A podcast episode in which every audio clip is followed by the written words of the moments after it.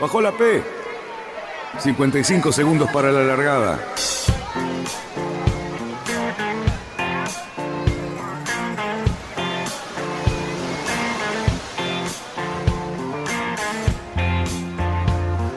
Así comienza Radionautas. Toda la información de la náutica argentina. Vamos bien, vamos bien. Orsa, Orsa, Orsa. Vamos bien. Orsa, Orsa, Orsa. Cinco, cuatro, tres, dos, uno. Largamos. Buenas noches, radionautas. Sí, señores, buenas noches, porque yo acá ya no estoy viendo mucha claridad que digamos, así que para Cali eh, inauguramos el buenas noches, Cerruti. Siendo el Buenas 8 de la- noches. Eh, para los meteorólogos también. O sea, para Bien. los meteorólogos ya estamos en el otoño.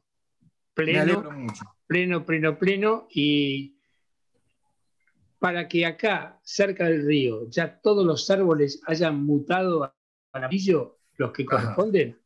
O sea, es indiscutible que estamos en el, en el otoño-otoño. ¿Cómo le que- va, Luis Petec? Discúlpeme, Cerruti, ¿cómo le va, Petec? ¿Todo bien? Todo un espectáculo, la verdad.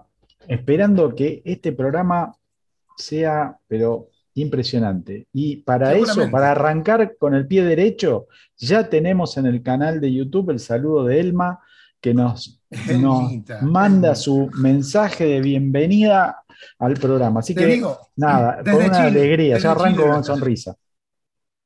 Elmita está en Chile y estaba tomando sol en las playas del Pacífico. Así que le Sí. mandamos un beso grande y luego vamos a hablar con ella. Pero bueno, eh, no sé si el fresquito viene de acá afuera o viene de los invitados que tenemos hoy. A ver, Cali, ¿los presentás, por favor? Mira, con muchísimo gusto. Tenemos acá a unos representantes de nuestra querida Patagonia, que bueno, está Agustín mm, Quesada y Marek. No sé tu nombre, Marek, pero Ma- Marek Madersky. Madersky. Ah, perdón. Madersky. Madersky. Marek Madesky. Bueno, eh, bueno, los muchachos están ahí pegados, pegados, pegados a las montañas en el Bolsón y son ni más ni menos que los, las caras visibles de un club náutico en esas latitudes. Muchachos, Un nuevo club náutico. un nuevo club náutico, sí, por supuesto. Lo están Claro. cre- Y además son, están construyendo barcos. Bueno, tienen un montón de cosas para contarnos. Muchachos, bienvenidos al programa. Hola. Bienvenido. Hola, ¿qué tal? Mucho gusto. Bueno, muchachos, la verdad que para nosotros es un verdadero placer. Eh, creo que los tres conocemos un poquito del sur, apenas un poquito del sur. Sabemos que los lugares son fabulosos. También sabemos que no se puede navegar todo el año, o es un poco más difícil. Pero bueno, ustedes están haciendo un gran esfuerzo y la verdad que a nosotros nos encanta visibilizar ese tipo de cosas, ¿no? Además de haber, eh, haberse juntado para navegar, de haber formado un club, de, estar haciendo algunos barcos, se las están viendo ahora con la burocracia, ¿no es cierto? Como para empezar y dejarlo rápidamente de lado ese tema. Sí, Daniel, me, gustaría ubicar a toda la, geográficamente a, toda la audiencia y teleaudiencia. Estamos hablándoles ahora desde la comarca andina. Nos gusta hablar más regionalmente. La comarca andina es, es una zona, es la comarca andina del paralelo 42, justo el límite entre Río Negro y la provincia del Chubut, en la cordillera patagónica norte. Y, estoy seguro que muchos de ustedes y, muchos radioescuchas y, y televidentes habrán viajado al sur y entonces saben que el paisaje está dominado por, por lagos, lagos que son proglaciarios, lagos que son de, antiguos glaciares que, que, invadían estas zonas hace solo 18.000, 7.000 años y, y, tienen formas muy caprichosas, eh, enclavados en la cordillera. Eh, naturalmente, eh, el más conocido para los nautas es el, el lago Nahuel Huapi. Nosotros estamos unos 120 kilómetros al sur. Y, nuestro lugar de referencia, donde más nos encontramos a navegar, es en el, en el lago Epuyén, que mm, en, lengua, en lengua original es, sería dos lagunas. eh, y si ustedes encuentran y buscan y, se toman el trabajito de ir a, algún mapa y, ver, van a ver que tiene justamente esas dos formas de, una gran bahía, un estrecho y, otra, y otra bahía. Y, ahí nos, nos aglutinamos y, estamos saliendo ahora entonces desde este otoñal, desde esta otoñal comarca andina acá, en el límite entre Río Negro y Chubut. Qué bueno. Eh, ahí Luis recién puso una foto aérea del lago de Puyén, donde inclusive había unas cuantas localidades y puntos notables. No sé, si es factible que vos lo vuelvas a colocar, porque o se te pasó. Ahí, a ver si te gusta. Ahí lo puse un poquito más grande. Ahí está. Sí, bueno, también para... Ah, yo ahora no, ahí, estoy, ahí lo estoy viendo. Bueno, les cuento de, izquierda a derecha. Eh, en primer plano, bueno, el, lago de Puyén está aproximadamente unos 400 metros sobre el nivel del mar. Entonces es realmente vientos de montaña. Eh, y en el extremo más norte eh, tenemos el puerto Patriada. Puerto Patriada históricamente era un puerto de jangada, era un puerto que no estaba comunicado por, por vía terrestre, sino que era de uso maderero.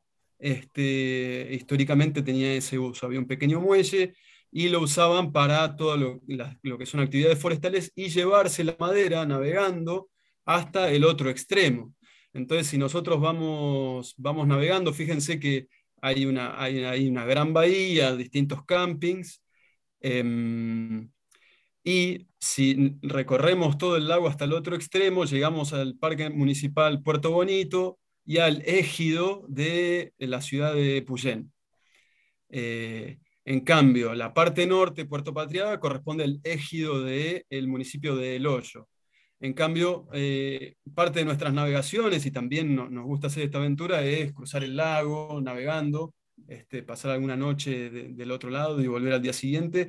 Imagínense, eh, un lado es popa franca, es decir, los vientos acá generalmente van del norte a sur, este, pasan cosas muy extrañas ahí en esa angostura y luego tenés eh, toda la cenida bordejeando la vuelta, para ubicarlos a todos ustedes que, son navegantes. Y bueno, siempre a la mañanita se despierta tranquilo el lago y después se va poniendo bastante fuerte. Esas aguas, esas aguas duras y poco, y poco salinas que hacen que las cosas floten menos y que las gotas duelan más como todos los lagos del sur. Todo lo que hemos navegado. tenemos una cosa, además, permitime, Carlos, comentar que no se puede navegar a motor desde hace años. Está vedado, se reglamentó que no se puede navegar a motor. Ni con los cuatro tiempos. Entonces, ni con los cuatro tiempos tampoco. Nada. Es único es este lago en la región.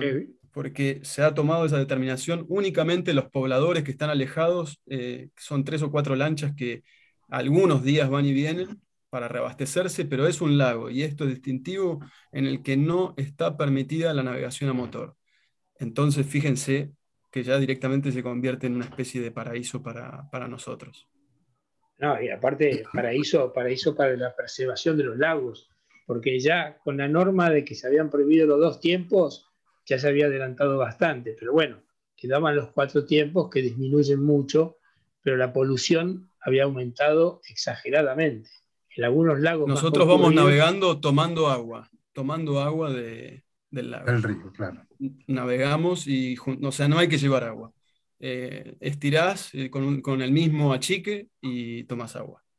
Chicos, a ver, en esa geografía, en ese mapa, el, club, exactamente. primero, vamos a ver, vamos por partes. El club está al norte, al norte del lago. Pero este, este, señor me tiene que espolear todo lo que voy a preguntar. Eh, no, pero vos podés dejar hablar también, porque vos siempre te metés en. No, no, no, no, mira, mira, Jover, no. Vamos a tranquilizarnos un cachito. Eh, ahora que tenés 70 años, Cerruti. Ahora que tengo 70 años, tenés que ir a mocoso. ¿eh? escuchame una cosita. ¿Dónde está ubicado y cómo nace el club?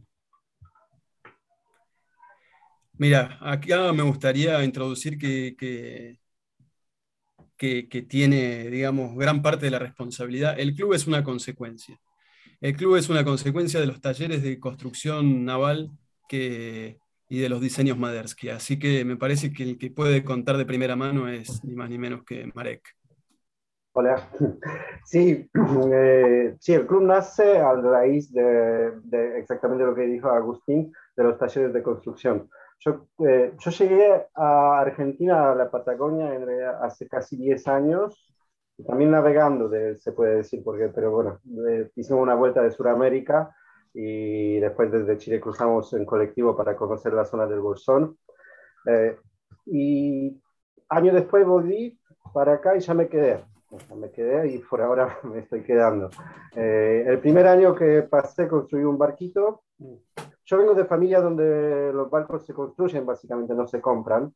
Mi, mi padre es diseñador eh, naval, eh, así que tengo acceso a todos los diseños que quiero, básicamente. ¿Y de, de dónde, bueno, de dónde provenís? ¿De dónde? De dónde Polonia. Polonia. Polonia. Sí, Polonia. Exactamente. Entonces, eh, había mucho interés. O sea, la zona de la comarca es muy, muy particular. La gente es muy creativa, ¿viste? hay una mezcla de, eh, acá de montañistas hippies y bueno, hay gente que, que, que tratan, de gente que trata no sé de inventar la rueda a veces pero a veces hacen cosas muy creativas eh, entonces cuando se dieron cuenta de que yo construí ese barquito ahí había ya un montón de gente que también se quería construir un barco. Eh, todo empezó en realidad de, también primer taller así organizado. Vimos en el Club Náutico eh, en Comodoro Rivadavia el, el, náutico del kilómetro 3, y ahí construimos un barco de 4 metros entre todos los alumnos, ese barco quedó en el club, ahí, uh, y ahí empezó a, empieza a formar la idea cómo hacer esos talleres, de, de hecho esos talleres evolucionaban un montón desde el principio, ¿sí? porque no sabía cuánto se puede hacer, cuánto se puede hacer con gente que algunos ni siquiera tuvieron la caladora en la mano antes de, antes de, de, de arrancar ese viaje de de un barco. Así que más o menos ahora, después de 30 barcos construidos, más o menos tenemos un sistema así que la gente viene, en ocho días se hace el casco de, de un barco, después lo termina en casa, pinta, hace todo, todo el equipamiento y todo eso. Perdóname, le voy a hacer una pregunta a Luis. ¿Tenemos fotos, Luis, de los barcos de Marek? Eh, creo que Agustín tenía alguna cosa ahí como Ajá. para mostrar. Eh, Antes de que a... termine el programa, lo que queremos sí, ver. Alguna... Sí, sí, sí, no, no, te vamos, te vamos a estar mostrando un poquito eh, de, de sí, los barcos. Yo, lo que no sé si tenemos es algo del proceso constructivo, pero capaz que Agustín logra este, recuperar algo de su compu y algunas imágenes o también de eso vamos a tener. Perdón, Marek, este, continuamos, continuamos, pero quería, quería saber que hay fotos. Sí, ahí creo que yo, yo le mandé a Agustín porque también tenía problemas con mi compu. Eh, de todos modos, eh, hace creo que más o menos tres años empezamos así de la nada a hablar, bueno, está creciendo eso, hagamos algo, hagamos algún club náutico, hagamos, porque sí o sí, quieres o no, formamos un grupo de gente que, que somos como un club, o sea, sin, sin papeles, eh, pero bueno, pero así funcionábamos. Así que queríamos más que nada ver si podemos llevar esa idea a una escala un poco más grande, eh, conseguir una guardería, hacer una escuelita para niños, eh, hacer toda esa movida con construcción náutica. Ahí en la foto se veía justo uno de nuestros barcos en el último evento de febrero. Bueno, te, te digo que te conseguiste un socio ideal, porque Agustín, según nos contó, proviene del segundo club más antiguo de la Argentina, ni más ni menos. Claro, y nosotros somos el club más nuevo de Argentina ahora. Usted es el más nuevo, pero Agustín, Agustín viene de un club que se fundó dos años después del Yo Club Argentino. Mirá vos. Ajá. O sea, es realmente in eh, increíble la historia es. del Tigre Sailing. Sí. No, es un, es, todo, es un grupo de gente en realidad, porque como socios fundadores fueron, fuimos 24 personas eh, como digo, todos esos salieron de los cursos de construcción náutica, pero eh, tal vez no todos, hay un par que ya tenían su propio barco y eso. No es que estamos restringidos a eso, que tienes que construirte un barco ni nada. Simplemente juntamos algunos que, que estaban, estaban por acá en la zona y en todo ese grupo tenemos de todo, porque tenemos abogados, tenemos el diseñador de web, tenemos albañiles. Entonces, el grupo es, es increíble y sabíamos que podíamos lograr y hacer algo en eso. Y de ahí nace exactamente la idea del Club Náutico Puerto Patriada y encaramos un camino burocrático que pensando que, bueno, En, el mes que viene empezamos a construir. Y de ahí, bueno, ahí seguimos. Ahí se complicó. ¿Cuánta gente tiene ahora el Club, el club Patriada, el, Puerto Patriada? ¿Cuánta gente tiene? Y decime qué impacto tuvo en la comunidad. ¿Cuántos, cuántos somos ahora, eh, Agustín? ¿40? Eh, miren, somos, empezamos 24 y ahora somos 39 eh, en este momento. y bueno, hay, mucho interés. Piensen que también, permiso, pero estoy mostrando algunas fotos, no sé si las están viendo.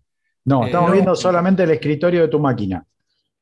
Ah, bueno, muy bien, voy a, voy a, voy a, volver a compartir. Pero, pero comentarles, comentarles esto.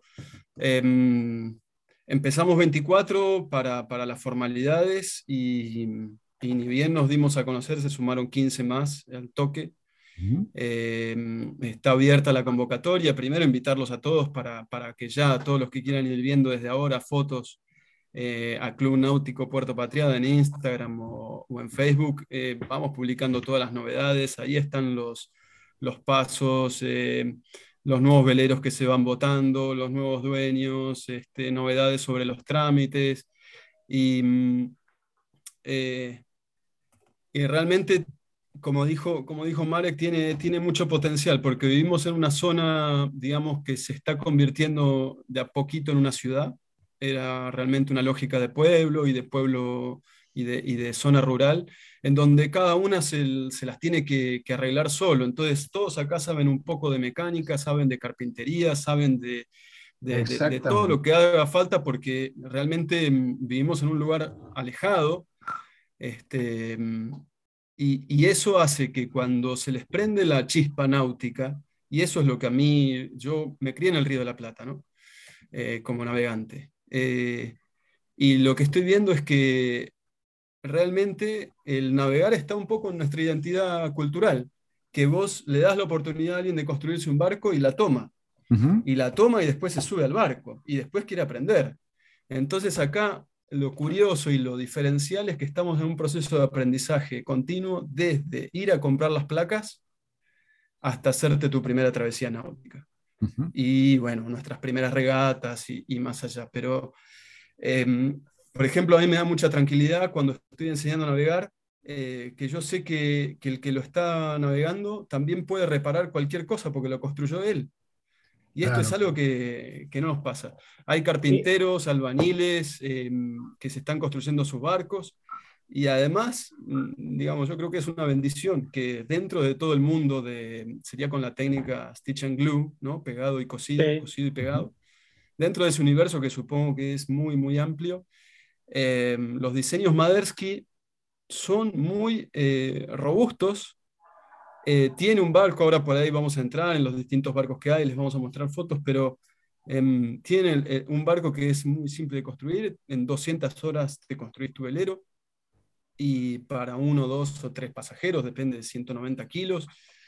Y, y, fíjense lo que es un poco arreglársela, eh, para mí lo más diagnóstico para, para, todos los radionautas, de lo que es arreglársela. En un momento empezó a crecer tanto la flota que hacía falta hacer las velas. Eso te iba a Y en un momento las velas valían más caro que todo el barco. claro. Las velas valían más caro que todo el barco. Te, iba a preguntar justamente, porque una cosa y, es Y íbamos, Mare, ¿cómo hacemos con las velas? Mare, ¿cómo hacemos con las velas? Y él se puso a probar telas. Íbamos a los negocios y él iba a los negocios y probaba telas. Entonces ahora él va a contar un poco cómo es también la velería del club. La velería del club. Bueno, em, qué bárbaro eso, ¿no? A ver, eso, fue construcción de barcos y, y velería. A ver, ¿qué? En, realidad, eh, no, no, no, sé si fue tan, tan al propósito, pero le regalé a mi, a mi mujer una máquina de coser para... una buena máquina de coser. y de ahí, bueno, eh, estaba aprendiendo, que también es una aventura hacer velas. Yo, como vengo un poco de aerodinámica porque soy piloto de parapente, entonces entiendo también esa parte y la mm, precisión del corte, o sea, todo eso, la importancia que tiene, y con eso tardamos eh, un montón. Y creo que hicimos, eh, o sea, Marce hizo un montón de velas, realmente. Así que, eh, y cada vez salen mejor. Por ejemplo, ese año para Piraña eh, inventamos nuevo corte 3D, así que está bastante mejor. Y obviamente el problema de materiales acá, eh, o sea, lo que estamos usando es grafia. Obviamente no es Dacron porque no se puede conseguir Dacron suelto. Es grafia que es la mejor alternativa que hay básicamente en el país. Te aviso, Marek, que, que acá, acá en Buenos Aires tampoco hay Dacron. Acá, en Buenos Aires, ¿eh? No hay Dacron tampoco. No se consigue. Muchas velerías, no tienen Dacron. Bueno, ahí nos manden qué velas quieren y le hacemos grafia. ¿no? de hecho, la, velería ya se llama Marseille, de, del nombre de mi mujer, Marce, así que ya vamos por logo y por todo. Bueno, entonces. Autosuficiente totalmente. Totalmente, es más, es más, eh, últimamente porque hay en, el grupo hay un amigo que también se hizo un barquito y, y tiene impresora 3D. Y así hablando, yo no podrías imprimir las mordazas porque saben que cuando uno termina el barco, y no es que todos terminan el barco en el mismo momento, y necesita para equipar dos mordazas y una cornamusa y un, eh, un botón, es como mucho para pedir de Buenos Aires. bueno, bajamos los archivos y vamos a imprimir las mordazas, vamos a ver cómo, qué onda. Así que hasta eso inventamos. Tenemos hasta enrollador de foca hecho con masa de bicicleta. O sea, es, Qué eh, Pero bueno, lejos de eso, eh, usamos obviamente las, las, soluciones bien comprobadas, también se trata de construcción y de eso también se trata, porque la gente construye sí o sí, ¿no? Eh, hay gente que inventa sus propias cosas eh, y nosotros simplemente estamos para eso, que aumentó muchísimo el nivel de conciencia, porque dentro de poner las 30 personas que se hicieron su propio barco, hay un par, diría tres, cuatro personas que a partir de ahí empezaron la aventura y sé que van a, van a hacer otro barco y estudian muchísimo, estudian muchos materiales, otras técnicas y eso. Eh, Marek, una pregunta, el, el, ¿hasta dónde, digamos, viene gente a, hacer estos barcos? O sea, ¿cuál, ¿cuál es el radio de alcance que tienen ustedes desde el, desde el club, digamos, ¿sí? Eh, eh, para, para para captar esta gente que venga a construirse su barquito y a participar en el club? Mm, mm, mira, en realidad yo este año como que nos dimos de conocer creo que este año porque lo manteníamos un poco, un poco en silencio para manejar eh, los temas y ahora, ahora queríamos eh, hacer más ruido del club de autoconstrucción y eso, que, eh, que esperamos que nos va a ayudar para construir las instalaciones del club. De todos modos, me empezaron a mandar mensajes personas de, de o sea, clubes de, de, Madrid, de Vuelta de Comodoro, Ushuaia, un montón de lugares que quieren que se haga un curso así en sus localidades. Y de hecho iba, iba a dar unos cursos ahora en el otoño, pero tenemos tanto trabajo acá en el lugar. Yo trabajo básicamente solo, a veces tengo un amigo, empecé con un amigo que me estaba ayudando mucho, pero ahora que estamos enfocados en nuestra zona y tal vez eso vamos a alargar. Después vamos a dar un par de cursos en otras localidades. Pero han venido gente de, de Neuquén el, año pasado para hacerse un barco y eso. Hay, hay mucho interés en todo el país para. ah. Contanos un poquito, Agustino, Marek, este, cómo son las condiciones en, en el lago, ¿no? ¿Qué vientos tienen? Si, si tienen riesgos de, de que aparezca algún viento que no estaba esperado? ¿Cómo es la cosa? Bueno, empiezo yo y Marek va a completar también como piloto que, es experto mm. en, el tema. Em, podríamos hablar de una condición de verano y una condición de invierno o de media estación. Eh, en verano la característica es que son vientos muy regulares, muy arrachados, em, característicamente arrachados y, con mucho borneo en la racha, lo cual realmente hace que tengas que ser un, experto, podría decir, de, la navegación. Otros días está planchado así como están viendo en la foto. Em, y en invierno realmente los vientos son más estables, son más suaves, eh, ahí estamos inaugurando el, club, son más suaves y irregulares, ¿no? Eh, por supuesto, siempre hay rachas, pero eso es lo que yo te podría decir, Marek, seguramente puede completar mejor esta, este primer diagnóstico. Eh, sí, mucho, mucho tiene que ver la, eh, las montañas, exactamente ah. eso. Porque el, viento que sale, que entra en Patriada, es un, es un sotavento de, de, un, de un canal que viene de Chile, de un Venturi. Así que donde, donde empieza el club está bastante calmo, pero rachado, muy rachado. Después vamos, vamos más al sur. Eh, en la mitad del lago es donde está el Venturi más grande, donde siempre, siempre en la hora pico, lo que, después de las 3, hay bastante, bastante viento, diría 25 eh, nudos es algo normal ahí.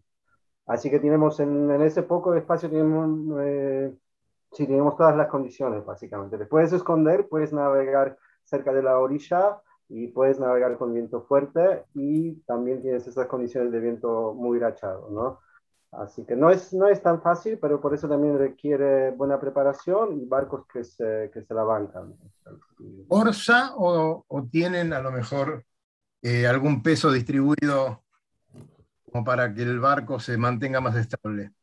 No, Orsa, todo, todo con Orsa, o sea, en esos diseños la, eh, la estabilidad conseguís con la, con la, forma del casco más que nada, ¿no? También tienen muchas cosas, por ejemplo, el más, el más común, que se, el más que se hizo, el Piraña, tiene vela de tercio, que significa que tiene velamen, centro de velamen muy bajo y centro de gravedad también muy bajo. Eso todo afecta mucho la estabilidad del barco y lo hace más fácil en esas condiciones. Marek, ahí aparecía en la foto un, un barco con tingladillo, creo que tenía casco rojo.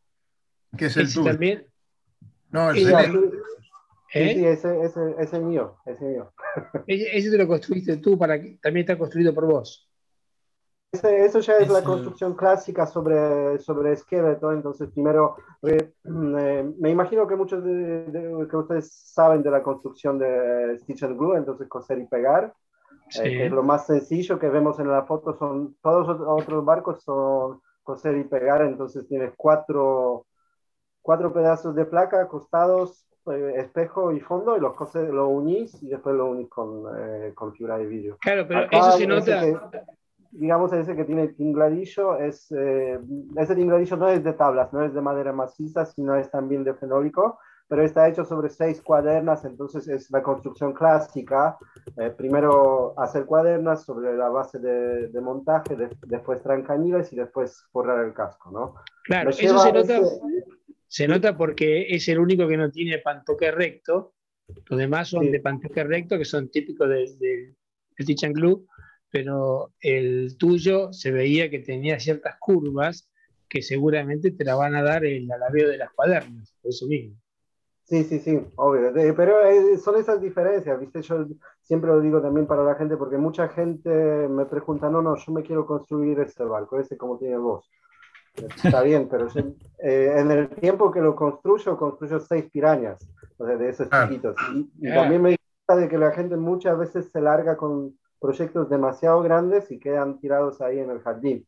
Así que, pero es lindo barco, ¿eh? lo, llevamos a regatas a, a, Bariloche, navegamos en Nahuelhuapi, es un, es un pedazo de barco realmente. Qué bien. Eh, ya estamos teniendo ganas, muchachos, de irnos para allá, como nos pasa siempre con cada club del interior con los que hablamos y eh, todavía le debemos el, el, paseíto por el club de Colón, ¿no? No, de Colón, no, de Juan. Tenemos que ir. Bueno, vamos, vamos a. Ahora que Cali va a cambiar el auto, que se va a comprar el cero kilómetro, nos vamos a ir para allá a ver la construcción de estos barcos. Mirá qué lindo. A ver quién me explica alguna de estas fotos. Ahí, bueno, tenemos, tenemos de varios cursos acá, ¿no? De varios, varios diseños. Eh, no, sé si Agustín, si los podés eh, aumentar las imágenes, porque se ve eh, digamos, todo una al ladito de la otra, pero la verdad que ah. se nota que hay un detalle muy interesante en el, armado y estaría bueno verlo, digamos. Sí, em, déjame volver a compartir la pantalla. Sí, tendrías que, me parece que desplegar primero la imagen y después compartirla porque te debe estar abriendo ventanas nuevas. Mientras tanto, le pregunto a Marek, Marek, ¿estuviste viendo este fenómeno de la clase 580? La clase 580, ¿eh? Que también es Tichan Club y que han hecho unos barquitos oceánicos maravillosos. ¿Los viste? Eh, o sea, es diseño de mi papá. ese es el diseño de tu papá porque es polaco ese barco, exactamente. Sí, sí, sí. El, el origen es, polaco. Eh, pero no es, no es de Stephen eh, es, es sobre las cuadernas. Sí, es el ah, tienes, tienes, razón, es sobre cuadernas, es verdad. Perdón, voy a pasar rápido porque creo que hay alguno de esos. Sí. Eh, no, mira, es, es, que lo que vale destacar, yo después le puedo mandar link, que en realidad Globe 580, acá sí podemos acá está, parar. Acá ah, mira. esos son los 580, ahí están los 580. Eso, y exactamente eso, eso no son Globe 580, eso es Setka. Eh, lo que pasa con el diseño, ¿cómo, ¿cómo nace Globe 580? Porque Globe 580 fue muy famoso en el mundo, mientras que esa regata fue largada en 2012 por primera vez. Eso es Setka, ese es uno de los primeros diseños de mi papá que fue eh, año 82 cuando lo diseñó y después lo ajustó un poco en, para la regata, es más moderno, proa y eso. Eh, y anunció regatas para el año 2012. La idea de regata era simple, te construís tu propio barco, barco sin básicamente nada de equipamiento, sin teléfonos satelitares, sin, o sea, solo GPS a mano, sin molinetes, sin nada. Eh, básicamente lo más económico posible y cruzas solo el Atlántico. Y ah. ahí la, la, primera edición de esas regatas, el barco tiene 5 metros. La primera edición de esas regatas fueron dos, fue, fue mi papá y Szymon Kuczynski. Szymon Kuczynski después, de hecho, hizo la vuelta del mundo y es el, el tipo que, que hizo vuelta al mundo en el barco más pequeño que se jamás hizo sin parar. Eh, y se hicieron ya, ese año fue tercer, eh, tercera edición de, de, la regata del CETCAS. Como participaron dos en, el, en, la primera edición, en la segunda ya eran 10 barcos, ¿no? Eh, y entonces eh, Don McIntyre, que es, que es el que organiza el Globe 580, cuando conoció a personas de CETCAS, ahí llamó a, llamó a mi padre para exactamente pedir eso, pedir llevar el concepto de Setka a otra escala, hacer el barco un poquitín más grande, porque si ven bien, el Globe 580 es casi el mismo barco que Setka. ¿no? Sí. Y la, y la, verdad que es maravilloso, la verdad que lo veo, y además eh, es entusiasmante ver la cantidad de gente por todo el mundo que compra el kit o corta sus propias maderas y se va armando sus barcos y quedan unos barcos tremendamente marineros. Y estos qué bonitos que están, qué lindos barcos. No, no, sé, no sé si sabes, Carlos, pero en Argentina se están haciendo dos Globe 580. ¿En serio? No sabía, no sabía, mira vos. Creo que uno en Mar del Plata y el otro no sé si en Comodoro. Eso. Oh, tenemos que contactarlos ya, ya. Porque nosotros estuvimos con McIntyre en contacto o intentando contactarnos para representarlos acá en Argentina y no tuvimos éxito y no tuvimos nada de éxito. Pero bueno, bienvenido sea que lo hayan construido porque es una excelente alternativa. Eh, y estos barcos, estos cascos que veo que son muy lindos, tienen una linda forma, eh, una linda, un lindo francobordo, o sea, los veo.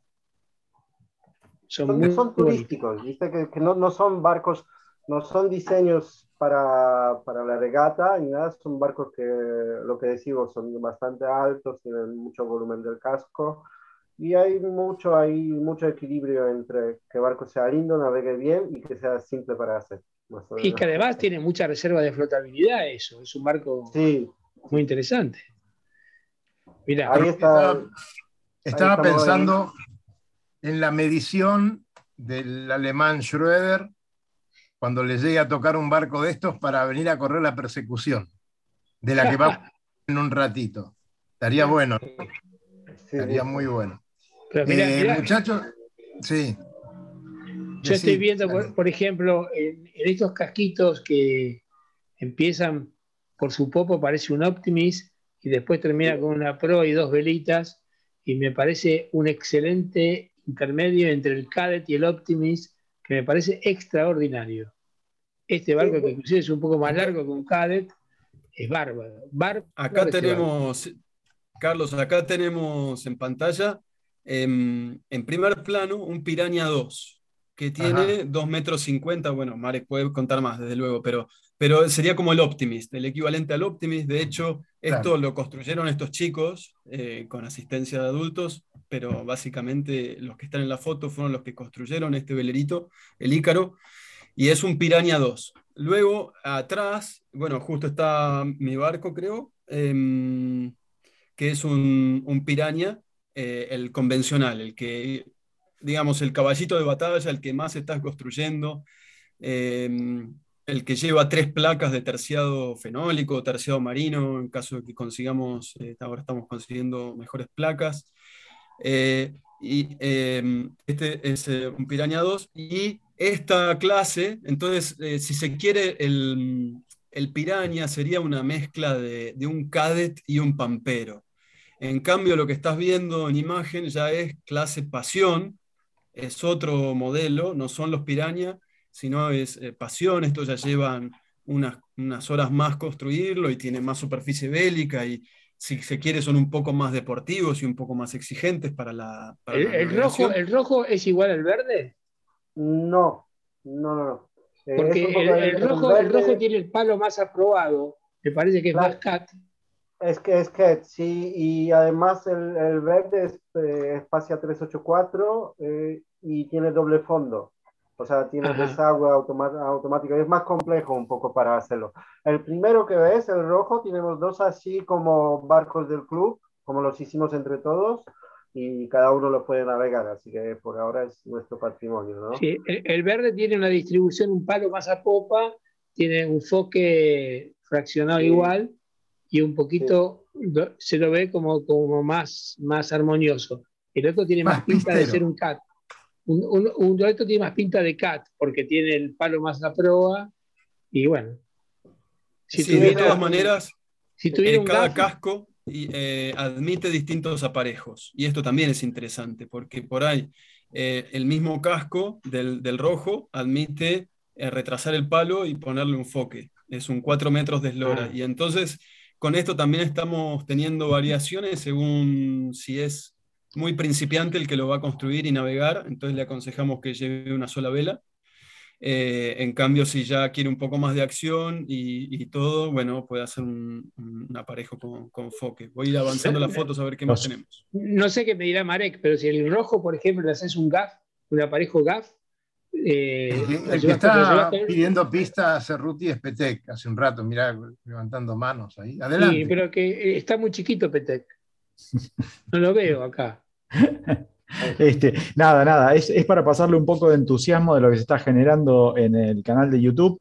Eh, la gente empezó a preguntar y ya tengo, por ejemplo, una pregunta para alguno de ustedes dos que dice, eh, ¿sería funcionales los piraña para el Río de la Plata o habría que adaptarlos para las condiciones del estuario, hacer alguna cosa en particular? Eh, bueno, Eh, Señoras y señores, y, y otro y pide, y otro pide qué diferencias hay entre la construcción de unos y los otros para ver cuál conviene. Así que nada, empiecen a tirar. Están info. vendiendo ya, ¿eh?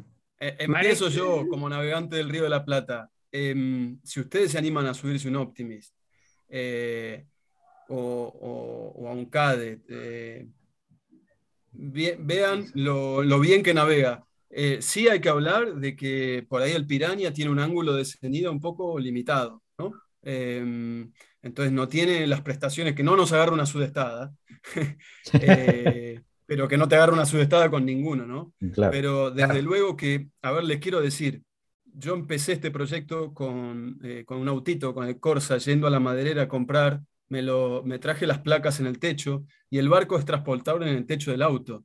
Entonces, no solo el Río de la Plata, pueden ir a- al, al Paraná y cambiar de sus lugares y, y- y tener el barco en el jardín o en el patio o, o- o en lo de un amigo y lo pasan a buscar, pesa 40 kilos, entre 38 y mirá. 40 el piraña. Entonces se sube dos personas yo con, mi- con- con nuestra pareja, lo subimos al techo, se amura, va muy bien, es el autobote, y, y viajás Claro. por a donde quieras. Hoy querés estuario, otro día querés laguna eh, de Chascomús, otro día querés este, venir acá a visitarnos, que es lo primero que vamos a invitarlos, que la comarca realmente está siendo un destino turístico muy, muy importante, entonces para que todos los nautas que están por ahí del mundo vengan sin duda para el lago y para el Club Náutico Puerto Patriada, nos contactan y van a probar algunos de nuestros barcos acá. Seguro que ahora comenta, Marek dice que además la señora le regaló un hotel para, para todos los que están poniendo que quieren irse para allá. A eso, eso es cierto, sí. Bien, bueno, no te queda duda que vamos a andar por ahí, pero así también los estamos invitando nosotros eh, a, los muchachos que quieran navegar en el Río de la Plata. Eh, simplemente, bueno, nos contactan y, cualquiera de, los muchachos de allá los vamos a llevar a correr una regatita.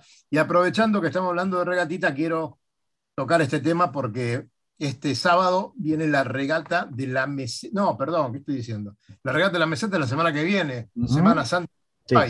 espectacular. Pero vamos primero con la persecución más de 65, 70 barcos inscriptos. Se anotó el boomerang, señores, así que vamos a tener que esperar un poquito para alargar, porque va a alargar primero el boomerang este, y atrás todos los demás. Y bueno, va a ser una fiesta si viene el viento, porque parece que el pronóstico, que luego Cali nos lo va a indicar eh, bastante mejor que yo, no nos da mucho viento, al contrario, y sabemos que ahí eh, es un tema muy importante porque si no, empiezan a haber barcos favorecidos, ¿no? Este, bien, sábado. Va a estar lindo, 17 grados temprano, luego 26, o sea que con 23, 24 grados se va a estar corriendo la regata. Cali continúa más. No, y bueno, este, viento leve del este. Viento leve del este. Todo, todo cambia el veranito este que estamos nosotros eh, viviendo en estos momentos acá en el Río de la Plata se va terminando el domingo por la tarde. No sé si muchachos ustedes allá tienen nevada ya, alguna nevadita. ¿Ya hubo arriba por lo menos? La, semana pasada sí, nevó un poco. arriba, ¿Arriba o abajo? No, arriba, arriba, no. Arriba, Bueno, acá, acá el veranito que estamos teniendo, yo les comunico que estoy con pantalones cortos y estuve todo el tiempo con pantalones cortos hoy, cosa que es imposible en esta época del año, pero bueno, Así que, pero esto me parece que se acaba el domingo. Y bueno, y ustedes... Pero bueno, el sábado va a ser una fiesta porque realmente es, una regata muy particular, no sé si ustedes saben, eh, corren todos barcos de handicap, pero esta el que llega primero gana. Y para hacer eso hay que hacer la fórmula al revés, entonces van largando con su handicap, los barcos largan el primero a las 5, el otro a las 10 y, 10, 10 y cuarto, y el último, el más grande, el más veloz, es el que larga eso de la una de la tarde, más o menos. No, no tanto. No, perdón, larga a las 10 para largar a las once y media el último, una hora y media después de cerca del primero. Así que es cuestión de pasar y llegar primero. Con poco viento, evidentemente, va a haber algún tipo de barco de mediana eslora que se va a ver favorecido, pero bueno, eso lo vamos a ver mañana en la tarde cuando estén los resultados. Agustín, sabe, perfectamente que al mediodía el viento acá en el Río de la Plata calma, así que los que largan primero van a tener mejor viento que los que largan últimos, que tienen mucho handicap y bueno, dan mucha ventaja, pero creo que van a tener otro viento. Van a tener otro viento. Atentos a la virazón, como siempre. No, pero eso se da a la noche. y ya está perdiendo la virazón, eso se da a la noche, ya, ahí no. Esto me parece que para, para la semana próxima todo el litoral, el río Uruguay, está comenzando a llevar sus barcos hacia la meseta de Artigas, debajo del monumento del, prócer uruguayo, y ahí este, se va a alargar el día sábado la primera etapa hasta Arroyo Malo, y el domingo a la mañana la otra etapa hasta el Club Náutico Paysandú, al Club Paysandú, ahí donde están nuestros queridísimos amigos que, siempre nos invitan y, hemos pasado momentos tan lindos. Así que bueno, un saludo a toda la, flota del río Uruguay, que va a estar bastante ocupada ese fin de semana, y también a todos los amigos de PHRF, de la Comisión Interclubes y de los clubes náuticos del Río de la Plata que van a tener su regata persecución este fin de semana. Che, muchachos, ¿tienen, ¿tienen diseñado el Gallardet del club? Oh, oh. ¿Eh? Sí, sí, sí. ¿Lo pueden compartir con nosotros? Eh, vamos, vamos a hacer el intento ahora. Espero que alguno me esté escuchando y me lo mande o ya te lo voy a, ya te lo voy a compartir.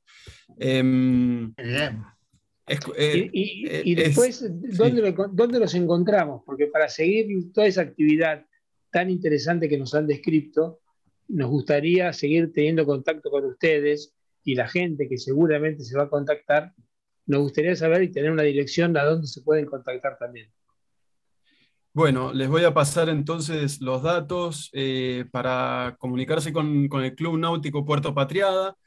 Em, pueden escribir al mail clubnauticopuertopatriada.gmail.com Pueden entrar a Facebook eh, o a Instagram y buscar Club Náutico Puerto Patriada.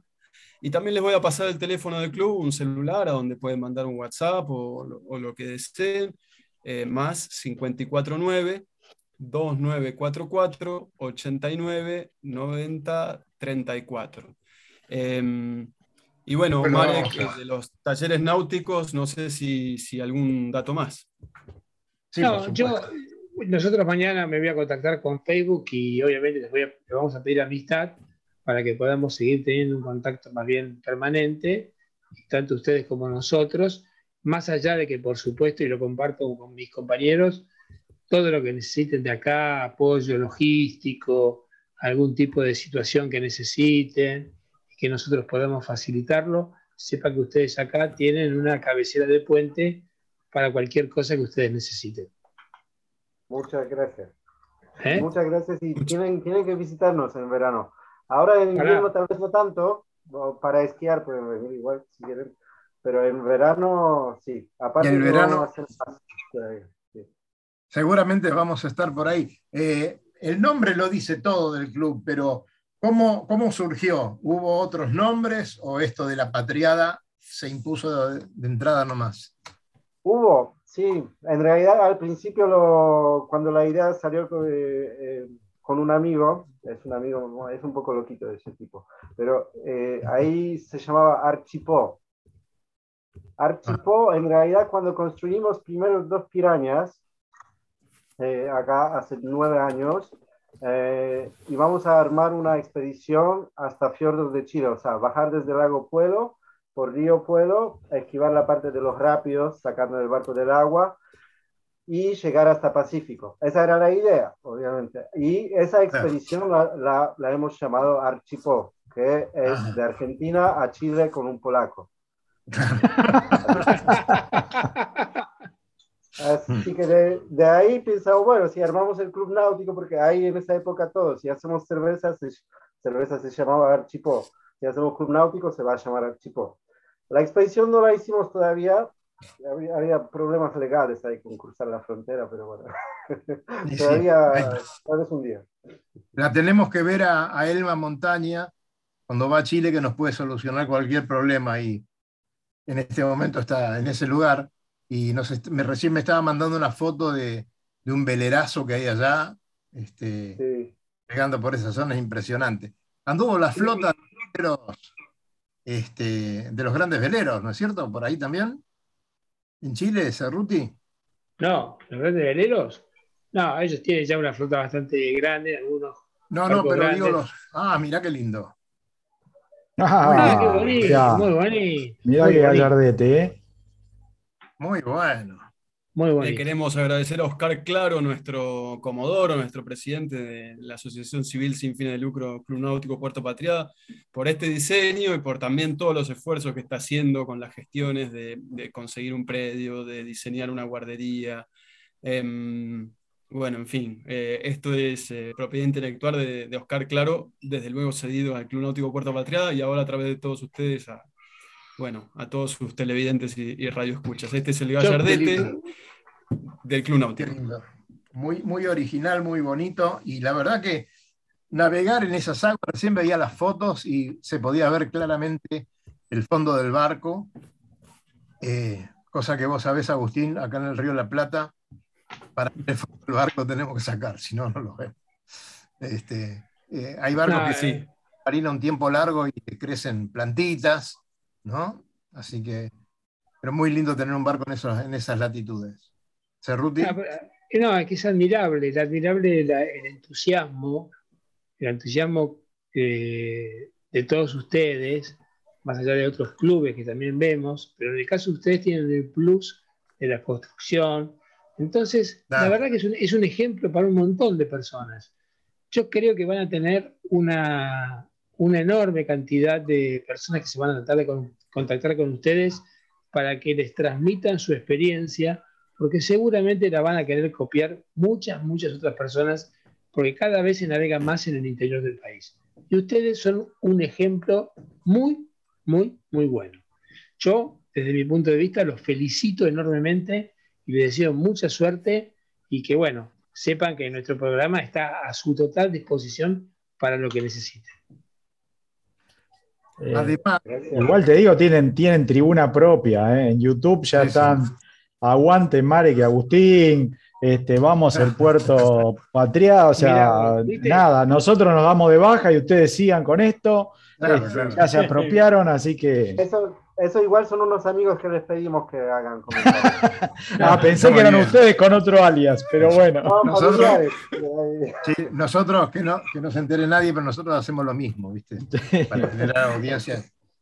Eh, de, verdad quiero, quiero, quiero comentarles que, que, nosotros estamos arrancando de alguna manera, dándonos a conocer, em, después de haber estado tres o cuatro años, en particular Marek y, este, yo desde hace dos años, pero Em, pandemia de por medio. Entonces, bueno, estamos, estamos saliendo con todo y para nosotros todo el apoyo de ustedes, de toda la comunidad náutica del país, de la zona, es, es, es fundamental. Eh, también un saludo muy grande a los clubes hermanos acá cercanos de Bariloche, que también son muy importantes y tienen mucha, mucho empuje. Han venido, hace poco hicimos un evento, Navegar Patagonia 22, que vamos a repetir en el 23, si no antes, porque salió realmente espectacular, mucha gente nueva que, navegó por primera vez, este, un bautismo, em, visitante, gente que no, no, salía de, su asombro. Y, nosotros tampoco, la verdad que fue un, evento espectacular, el navegar Patagonia 22. Eh, Marek enseñó a construir un barco y se construyó el barco en tres días en la orilla del lago. Eh, un Pirámide 2. Eh, dimos clínicas, charlas, navegaciones de bautismo, eh, regatas. Y lo vamos a repetir en el 23. Y, vinieron, vino gente de Bariloche y para nosotros es, es muy importante porque mm, realmente así nos, nos, podemos nutrir y si nosotros, ustedes nos pueden llevar a algunos muchachos que se capaciten con ustedes en el Río de la Plata, también va a ser excelente, así como también Estamos yendo parte de nuestros socios a navegar este, por Islas Malvinas ahora. Marek, ¿cómo es, cómo es la, travesía en el Salma? Eh, bueno, sí, de todos los contactos, un par de, socios, nuestros socios fundadores, ahora va a cruzar desde Ushuaia a Canarias. Pero no es no. no, no, no, mejor no. No, tengo, no, tengo, tengo amigos ahí, seguro que los navegantes de Ushuaia, de Ushuaia conocen muy bien a Selma Expedition, que es un barco polaco que está ahí, cada tanto me llaman que necesitan gente para una travesía larga, por ejemplo, como esta, que es que básicamente Ushuaia, Ushuaia seguramente, seguramente conoces a, Esteban Cavalieri de Ushuaia. Eh, tenemos muchos contactos con, con, la gente de ahí. Organicemos años los encuentros nacionales de vela. Hemos hecho en Madrid, junto con, toda la gente de Ushuaia. No podíamos ir a Ushuaia porque como viene de todo el país la gente a estos encuentros, eh, los salteños se enojaban mucho porque tenían muchos problemas para venir. Pero hemos en tantos lugares y, y es algo que nos quedó pendiente porque se dejó de hacer y la verdad que los encuentros que fueron hechos durante 20 o 22 años consecutivos eh, nos llevaron a navegar por todo el país y conocer gente como ustedes que se han sacrificado muchísimo para, para poner un club en un lugar como por ejemplo Mendoza, ¿no? Eh, donde hay que hacerse 70 kilómetros para llegar hasta ese lugar, al principio encontrar eh, las cosas este, no como las habían dejado. O sea, mucho sacrificio en tantos clubes que siempre honramos, ¿no? Y por eso ustedes que están empezando, nosotros les decíamos la, mejor de las suertes y que, bueno, van a crecer sin duda y de hecho nos gustaría eh, que podamos navegar allá y acá. Eh, tomando eso, Dani, eh, una pregunta que, tengo acá en las redes es, ¿de qué fecha a qué fecha? O sea, ¿de qué mes a qué mes ustedes recomiendan que se puede ir como para disfrutar de ese, de ese lugar. Yo sé que probablemente ustedes naveguen todo el año, este, pero digamos, para, para alguien que viene de otra provincia de la Argentina y llega y tiene ganas de navegar los lados del sur, ¿cuál sería la fecha propicia para, para pasar? Cualquier fin de semana largo sería una primera respuesta. Em, y la siguiente, obviamente, em, bueno, en los meses más fríos, nosotros todavía estamos navegando. Em, lo que sucede aquí es que se acorta bastante el día, más allá del frío. Eh, te pueden tocar días lindos, pero, pero también son, son muy cortos. Entonces podríamos decir que junio, julio y agosto serían los meses menos indicados. Y desde luego, de, de octubre a marzo es directamente una especie de paraíso náutico. Buenísimo. Muchachos, fantástico. La verdad que este programa, además que me gustó muchísimo, eh, nos deja mucho material para mucho tiempo. O sea que vamos a seguir hablando sobre ustedes, sobre eh, todo el trabajo que están haciendo allá, la familia trabajando atrás de un barco, la comunidad toda, toda unida atrás del club. La verdad que esto es emocionante también. Así que, eh, como decía Cali y seguramente Luis, es poco expresivo, pero lo debe haber pensado. Este, felicitamos de todo corazón y les deseamos el mejor, el mejor de los éxitos, los queremos conocer y navegar juntos. voy, a, voy, a, juntar la información que tengo sobre el barco de tu, de tu padre, que salió publicada. ¿Cómo? No, no te escuché. Que, que voy a juntar toda la información que yo junté voy, a, buscar, a recopilar la información que tengo sobre el barco de tu padre, el antecedente del Club 580.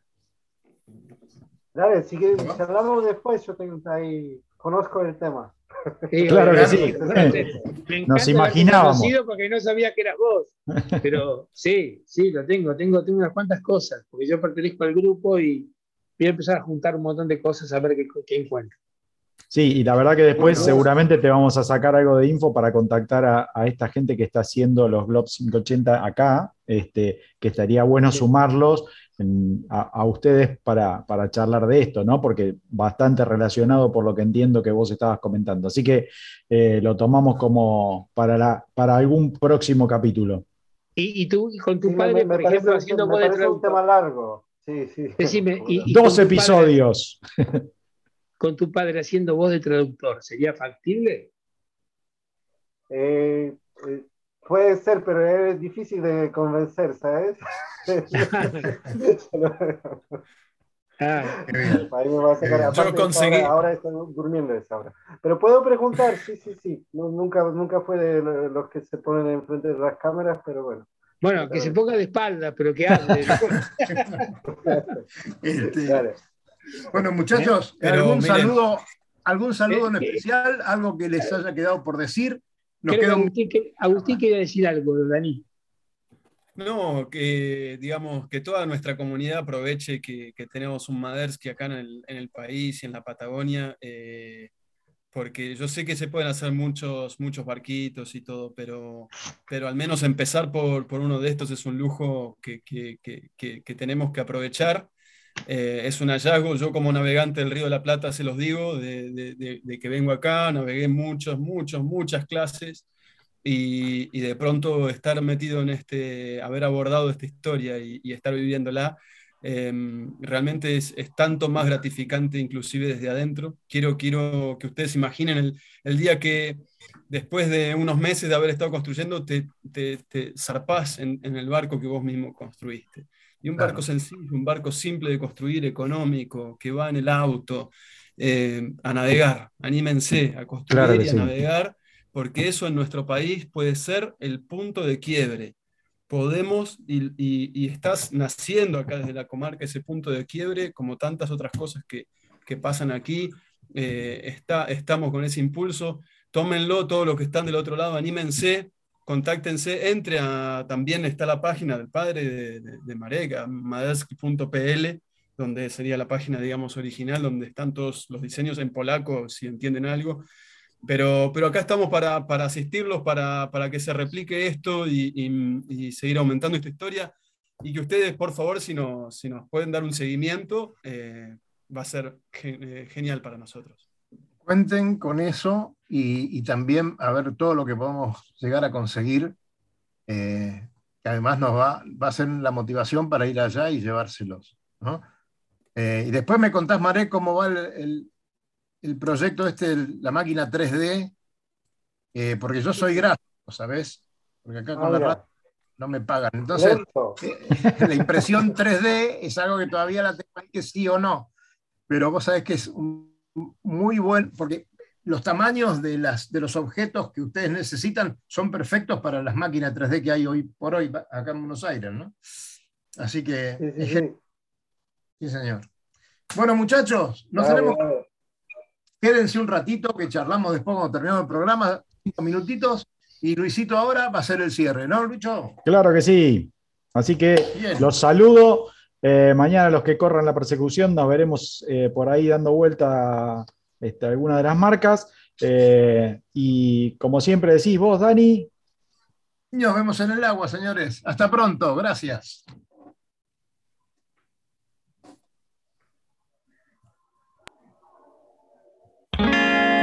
Recorra islas y playas disfrutando del mar y la naturaleza.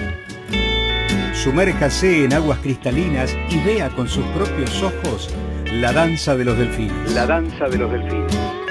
Tiempo libre, caminatas, noches mágicas y mucha diversión. Con el aval y experiencia de Lobo Janelli, la persona que más sabe de charter náuticos. La empresa que le propone navegar por todo el mundo en las mejores embarcaciones y con todo resuelto. Por mail a loboyanelli.chartersnáuticos.com